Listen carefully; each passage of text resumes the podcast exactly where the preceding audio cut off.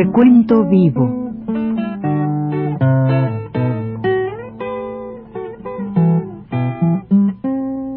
Mis décadas.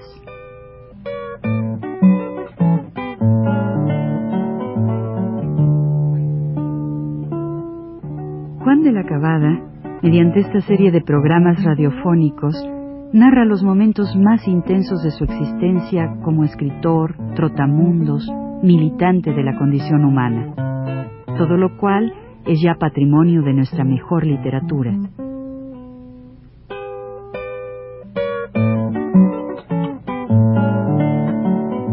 Con ustedes, Juan de la Cabada. Sí, esto ocurría, como digo, la, más tiempo, casi todos los días, me los pasaba con Rebeca, pero los sábados no faltaba yo a Susana, era la cosa de Susana, lo demás días era así. Con esta muchacha, Rebeca, pues yo tenía cosas muy así, creo que ella tenía mucho cariño por esto, porque a, todos los lugares donde no va la gente con ellas, ¿no?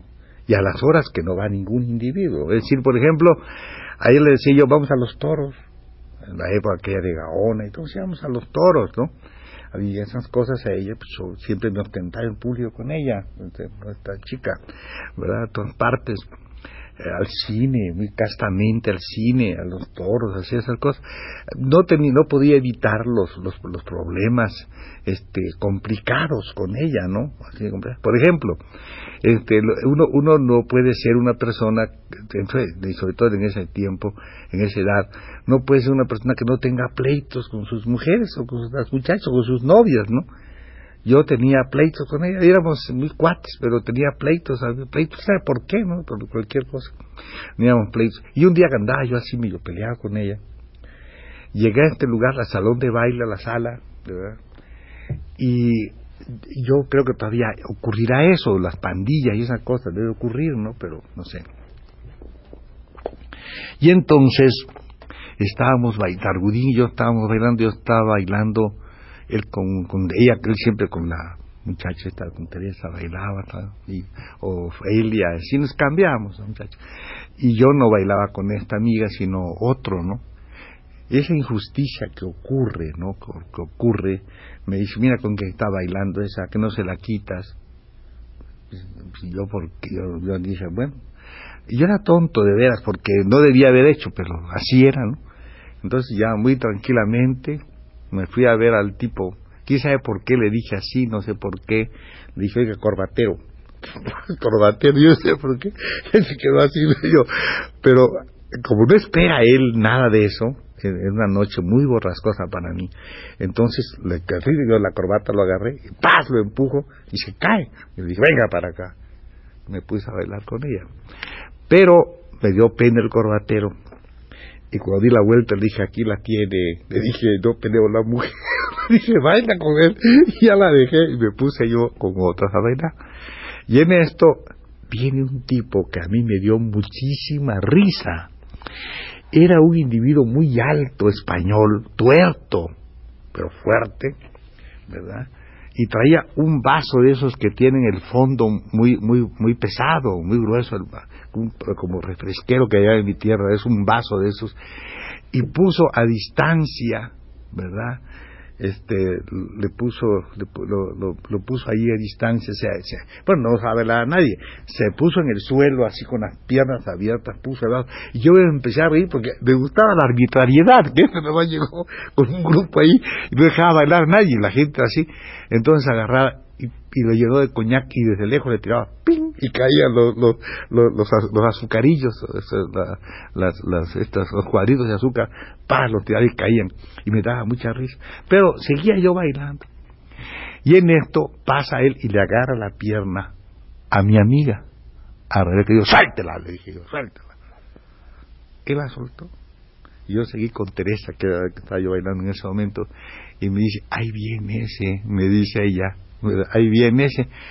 Pero yo no tuve tiempo más que de dar la vuelta y al verlo tenía yo casi el vaso encima de mi cabeza. De manera que no hubo más remedio, no, no crean que era porque yo era hábil, no hubo más remedio que con todo el alma darle un golpe con la mano izquierda al hígado y un golpe en la barba, pero así, y se fue, pum, pum, pum, pum, reculando hasta que cayó, cayó sobre un sofá de esos antiguos, de esos de, junco que había, era todavía, y cae el sofá ese.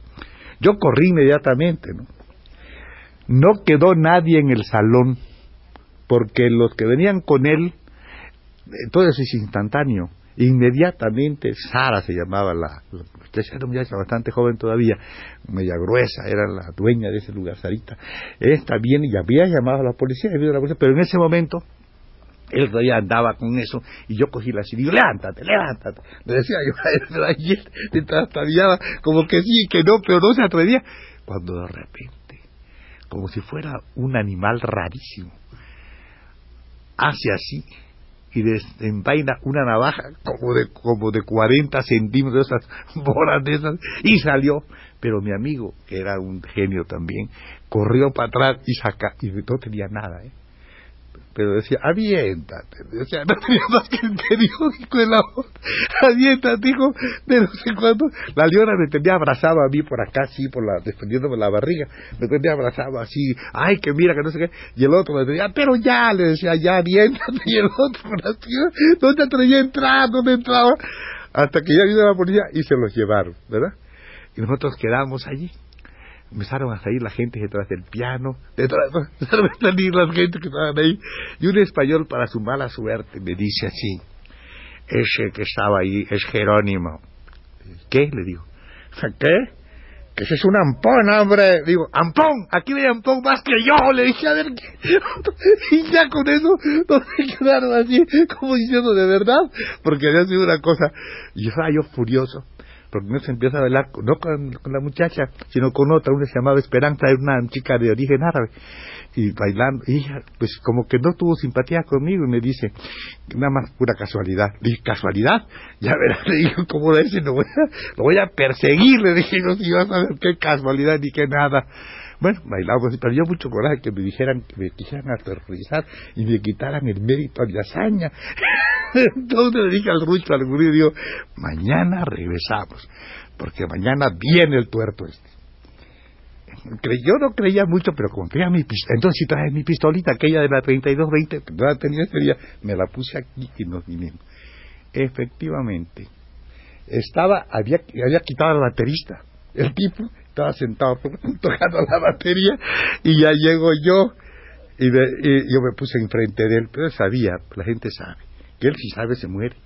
Tenía la pistola y yo lo mato. Y mi amigo andaba con un, con un, tú te los estiletes, aquellos bastones estilete que tienen por ahí, había sacado, decía, te voy a sacar el otro ojo. de que el otro no se podía mover, estaba tocando por así, por rutina, pero nada de moverse, porque decía, como te muevas, ya te mueres, y de manera que el otro así, atorrilladísimo.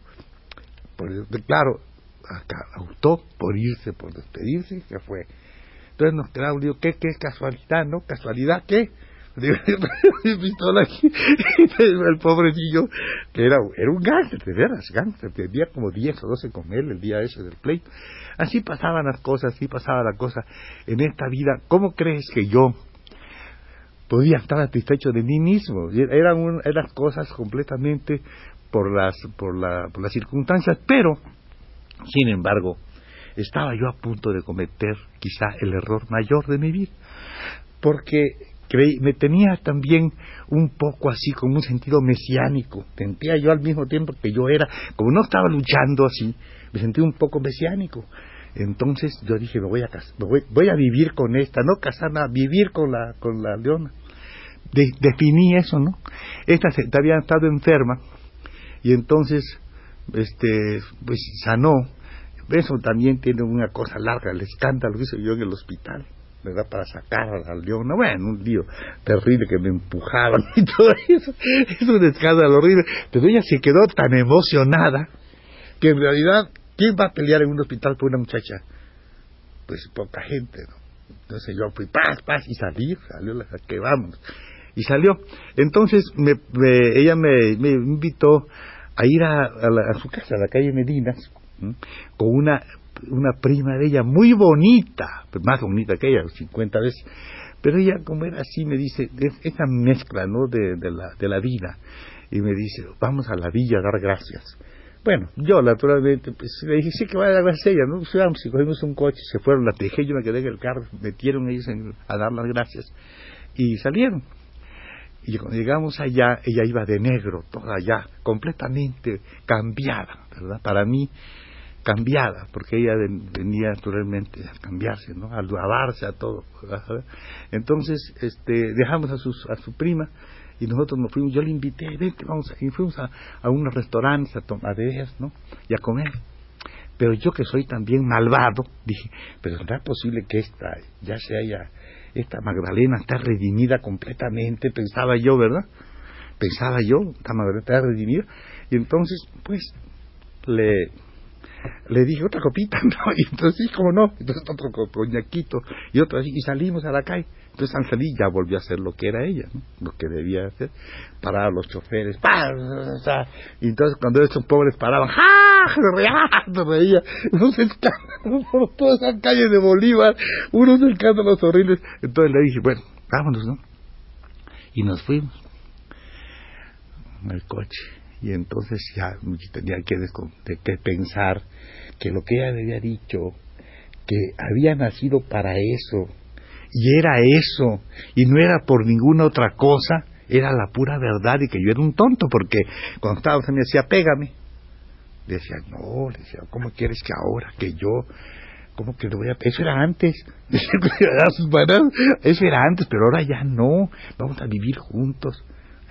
Y me decía palabras insoeces a mí, yo callado, ¿no? Porque yo sí quería realmente ser bueno. Y entonces me insultaba, yo estaba calladito, y, y me decía malas palabras, y nos fuimos caminando, ¿no? Hasta con el coche. Al llegar por allá por la calle de Sol, aquí me voy a meter a este hotel, dice el Sol, dice, porque aquí vive, ¿cómo se llama? Este, no me acuerdo cómo se llamaba este tipo. Y me dice, aquí me voy a estar. Yo le digo, pues ándale, va, párate aquí, mano aquí entra los del Solín se llamaba el hotel ahí por la calle por Guerrero. Solín todavía sabía existe quién sabe. Solín Posada Sol no entra le dije yo y ella se baja pero se baja y entonces se baja pero furiosa no digo ándale no quieres entrale entonces ella coge la bolsa y me da un bolsazo y me dice y me lo tira. Toma me tira y me lo avienta la bolsa. Toma padrote le dije yo me quedé así dije, bueno, está bien, toda tu bolsa. Le dije, vamos, le digo al chofer, fuimos. Y yo soy tonto, porque vamos a caminar. Dije, esta me queda allí sola, ¿qué le pasará? Porque pobrecita. Porque era buena gente también, pobrecita. Digo, vamos otra vez, mano. Dimos la vuelta. Y estaba cuando llegamos, ella, con las manos puestas, reclinadas, puestas contra un poste y la cabeza así. ¿Mm? Y cuando llega con el coche, se echa la carcajada ya sabía que volvías, y la palabra no la voy a decir que me dijo, acá ejo la palabra, ya sabía que volvías, y dice, ay Antonio, súbele mano, córrele mano, vamos, y me decía chofer, ay cómo son las mujeres, cómo son las mujeres, ya me quedé completamente limpio, nunca más la vi y todos mis amigos que creyeron que iba a comer una, cometer una torpeza, yo, mi hermano, todos mis cuates que me, me miraban así, pobrecito, entonces eso, mira, limpiecito, nunca más le he visto, nunca he sabido de ella.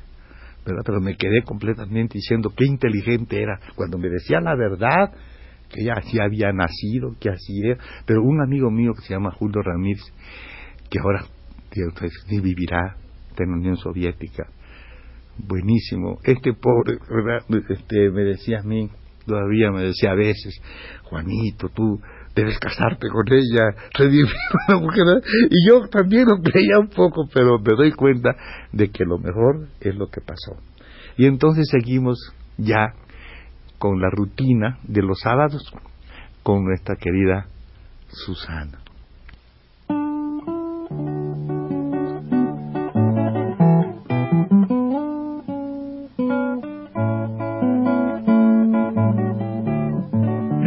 Universidad presentó Recuento Vivo.